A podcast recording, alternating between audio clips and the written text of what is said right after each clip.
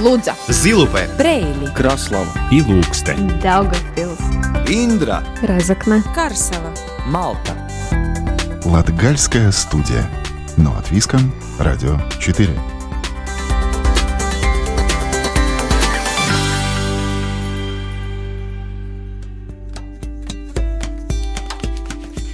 Добрый день, в эфире Латвийского радио 4 звучит программа «Латгальская студия». И ближайшие полчаса с вами проведу я, Сергей Кузнецов. В июле и августе мы рассказываем о туризме в Латгалии. В прошлый раз узнали о тенденциях отрасли в регионе, а также побывали в Прейле, где больше 10 лет разводят виноградных улиток. Сегодня же расскажем о дайвинге в Краслове и музее почты в Аглоне. И, конечно, музыка из Латгалии и рубрика «Выходные остановки» также прозвучат в эфире. Латгальская студия. Но от Виском, Радио 4.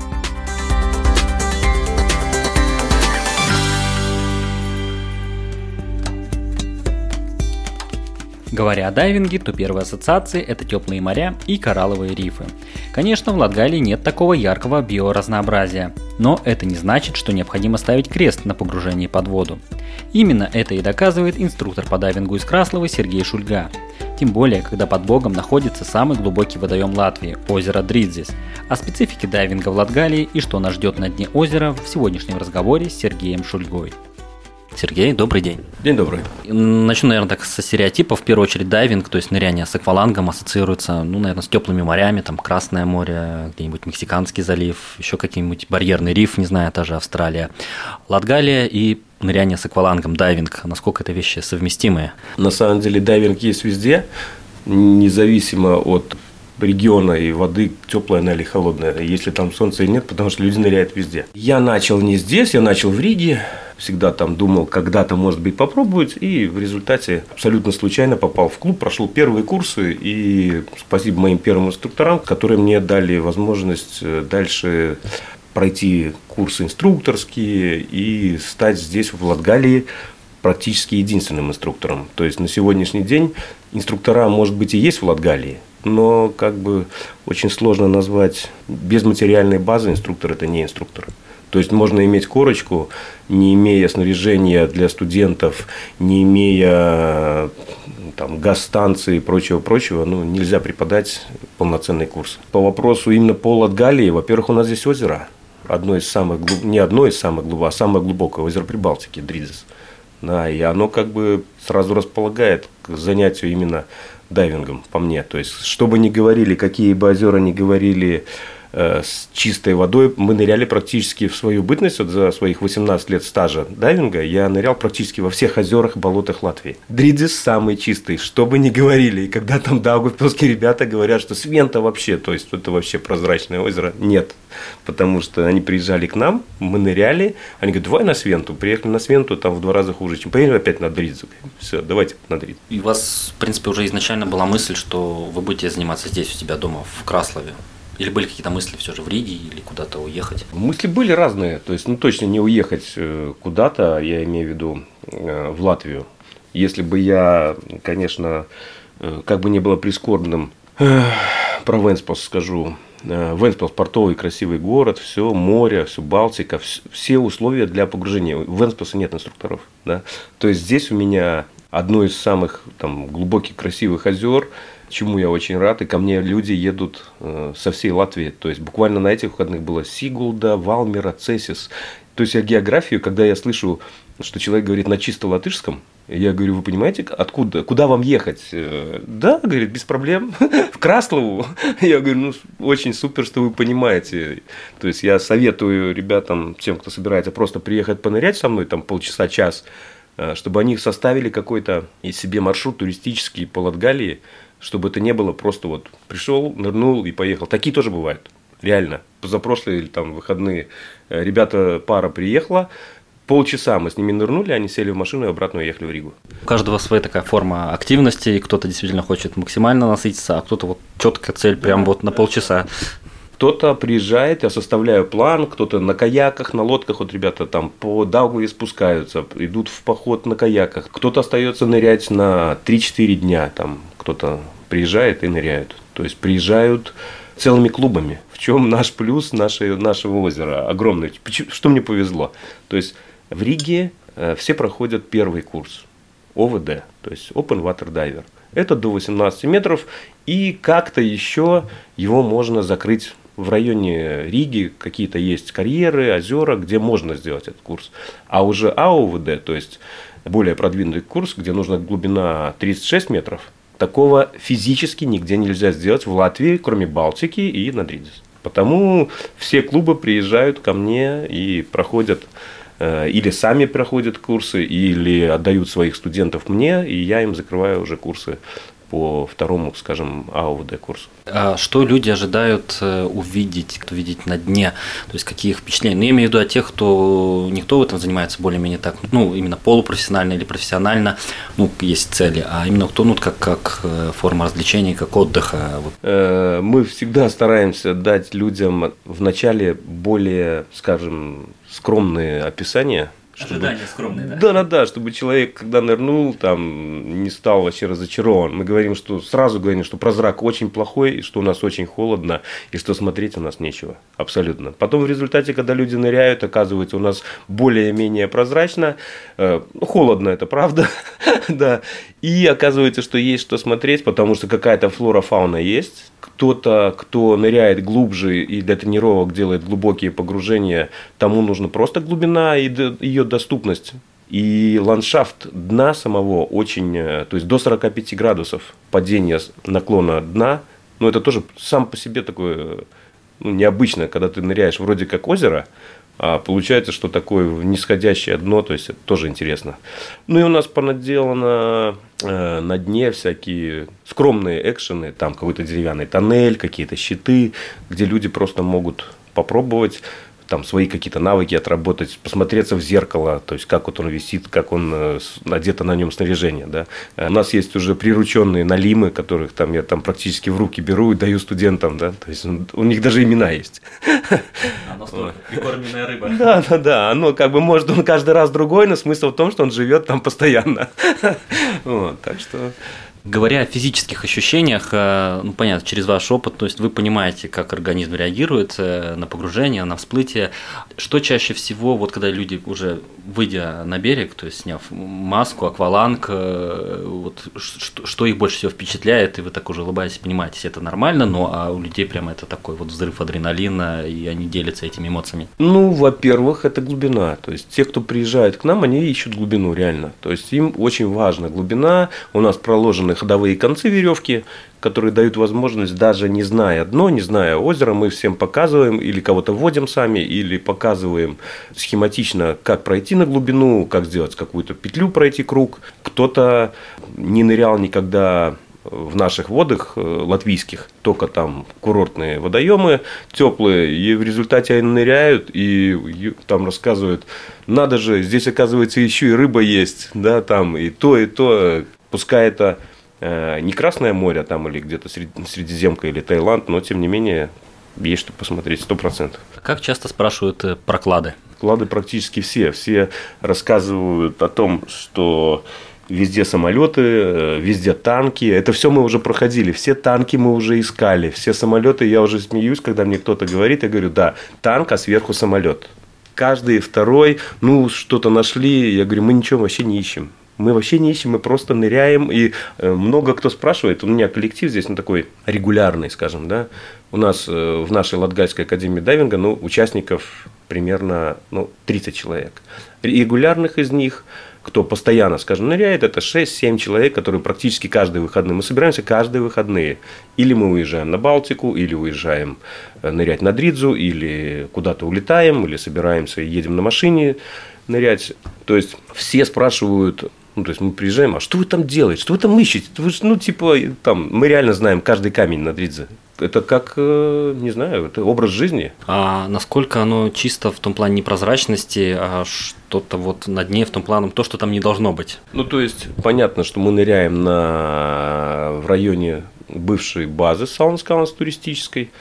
И после развала, я так понимаю, этой базы, естественно, там захламлено дно довольно сильно. То есть дно услано радиаторами, чугунными какими-то еще там. Я не говорю про стекло, а мы собираем все локально кучами, чтобы это просто на дне где-то в кучах лежало это стекло, чтобы потом, может, когда-то самоуправление или выделит какой-то там транспорт, мы подымем и как-то все это вывезем. Потому что так вообще озеро чистое. То есть мы ныряли практически со всех берегов на Дридзис. Ну, то есть я охотой когда-то занимался, что как бы самое ты наблюдаешь именно за дном не в дайвинге. В дайвинг ты идешь глубже, а когда охотишься, ты идешь как бы по более мелкой воде, 5-6 метров. И ты реально видишь все берега.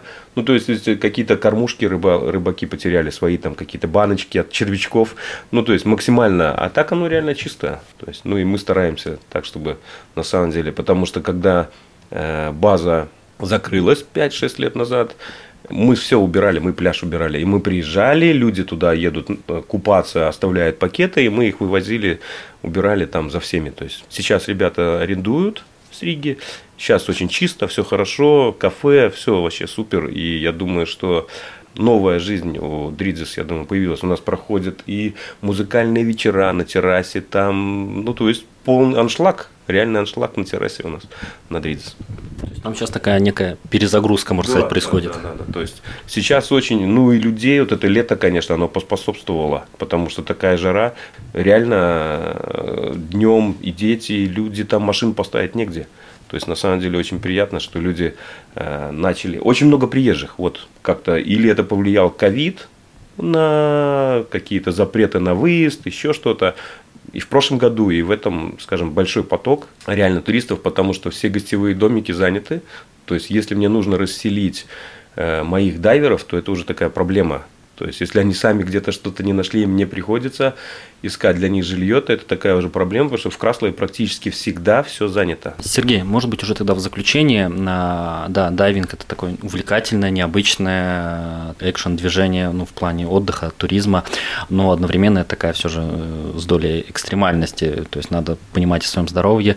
А, может быть, какие рекомендации, советы, что надо все же себе вбить в голову, понимать, э, понятно, есть инструктаж на берегу, но все же человеку тоже надо как бы осознавать, э, если кто-то собирается отправиться с аквалангом скажем, постигать глубины Латгальских озер? Первое – это не заниматься самодеятельностью, а обязательно пройти курс. Есть возможность перед курсом попробовать пробное погружение, то есть попробовали, решили, это ваше или не ваше, и потом, проходя курсы, вы уже за 4-5 занятий вы станете реально практически самостоятельным дайвером. И тогда уже можете идти на максимально свою допустимую глубину, э, которой соответствует ваш сертификат. То есть здесь есть, э, скажем так, дорога назад, в отличие, скажем, от парашютного спорта, когда говорят, если ты сел в самолет, ты должен обязательно уже прыгнуть. Здесь у меня, кстати, парашютисты тоже приезжали э, из Даугупилса, и там ребята по 100 прыжков, которые не нырнули. То есть они точно так же пришли, оделись, стали по колено в воду, и я в процессе рассказа о прелестях озера говорю, вот у нас тут буквально за углом 40 метров. Они говорят, 40 метров? Я не пойду нырять. Я говорю, мы идем, здесь 2 метра глубина максимум, и все. Никаких 40 метров, естественно, у нас с вами не будет.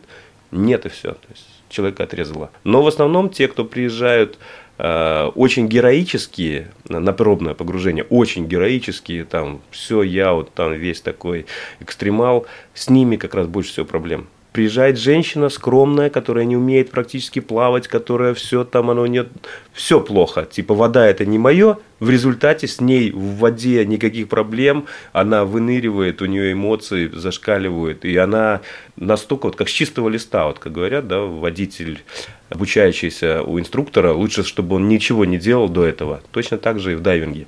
То есть, если человек вот так пришел, говорит, да, все плохо, но в результате мы с ним плаваем, и в результате человек доволен, все у него получается, оказывается. Спасибо большое. Еще раз напомню, сегодня мы были в гостях у инструктора по дайвингу Сергея Шульги в Краслове. Латгальская студия. Но от Виском. Радио 4.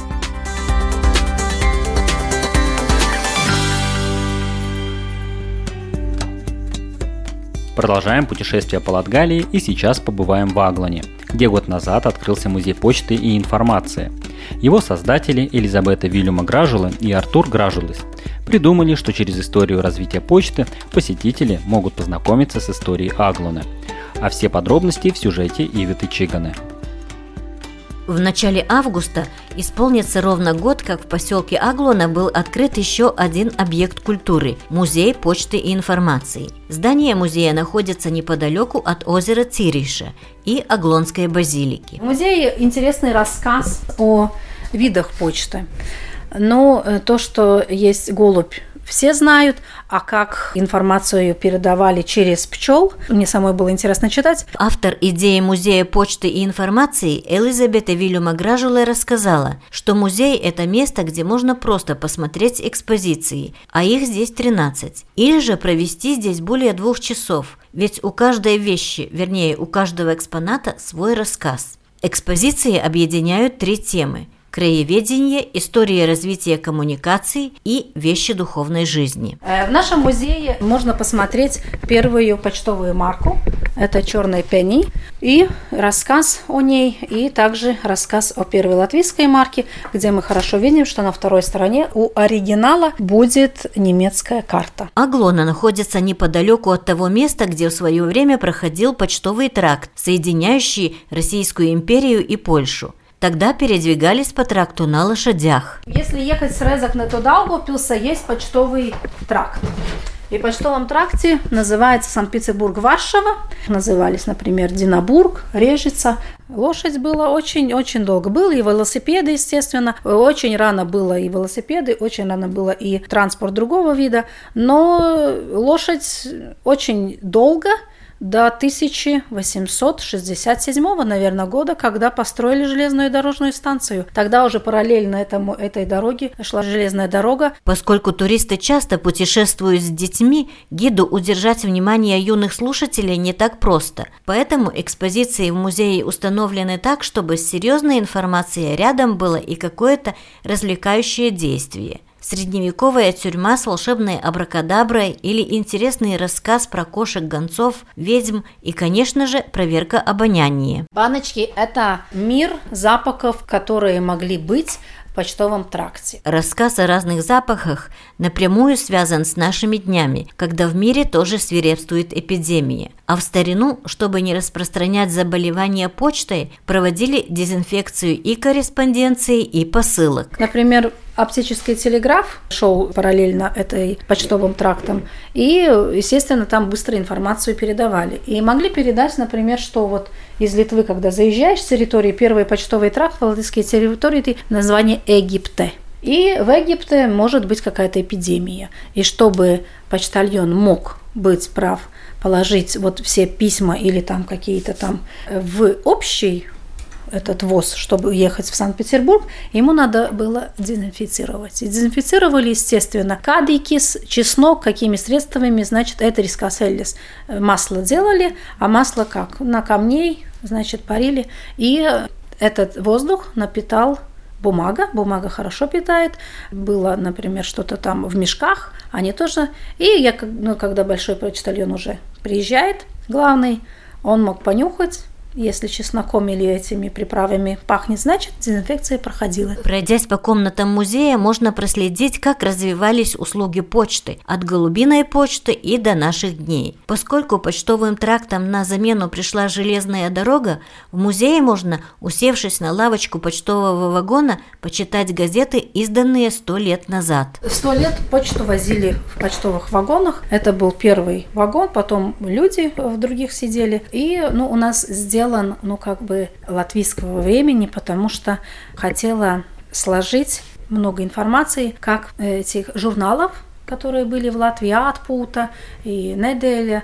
и что они сохранились. Элизабета Вильяма Гражуле признает, что делая первый в Латвии музей почты, ее очень волновало то, чтобы посетителям музея предоставить достоверную информацию. Поэтому закупались книги, исторические документы, марки, разные предметы быта. Правдивая информация. Был журнал «Латвия спаста телеграфа», телефона Дарбинеку Бедрибы журнал. Журнал э, латвийской почты, телеграфа и телефона. Вот. И у меня 12 книг, значит, 12 годов, то, ну, вот все это как обкопываем, ну, в, в книгах.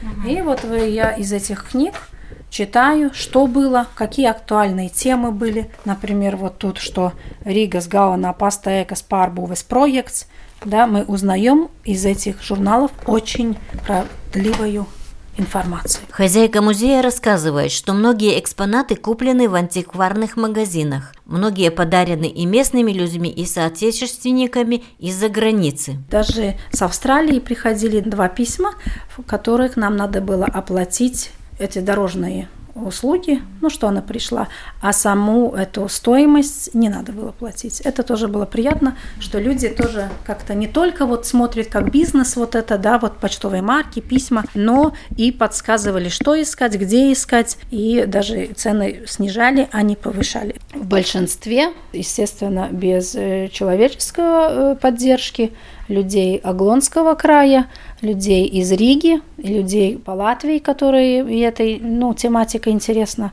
ну, никак. Да, это большое спасибо.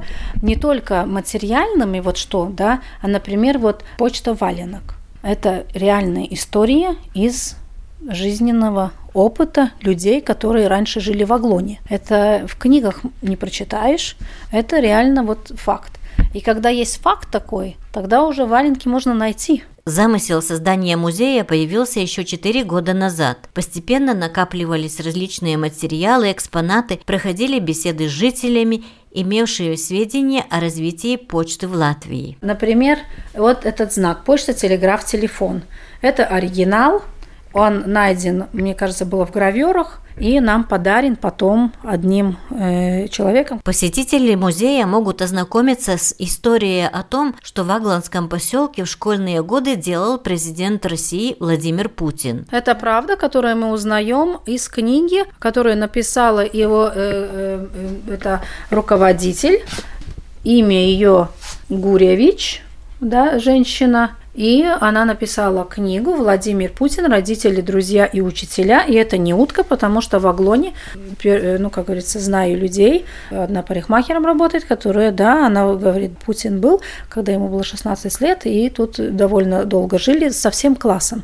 Идея создать музей почты в Аглоне реализована, и Элизабета Вильяма Гражуле признает, что можно было бы выдохнуть и работать с туристами. Но этот азарт, поиск информации и разных документов, предметов, связанных с историей почты, не отпускает. И наверняка уже созданные экспозиции будут пополняться – ведь посетителей музея много, а это значит, что идея оправдала себя.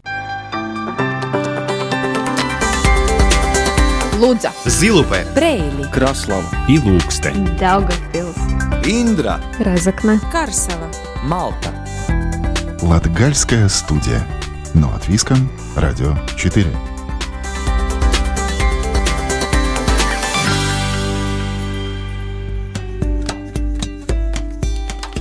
С июля на Даугавпилском дроболитейном заводе снова принимает туристов.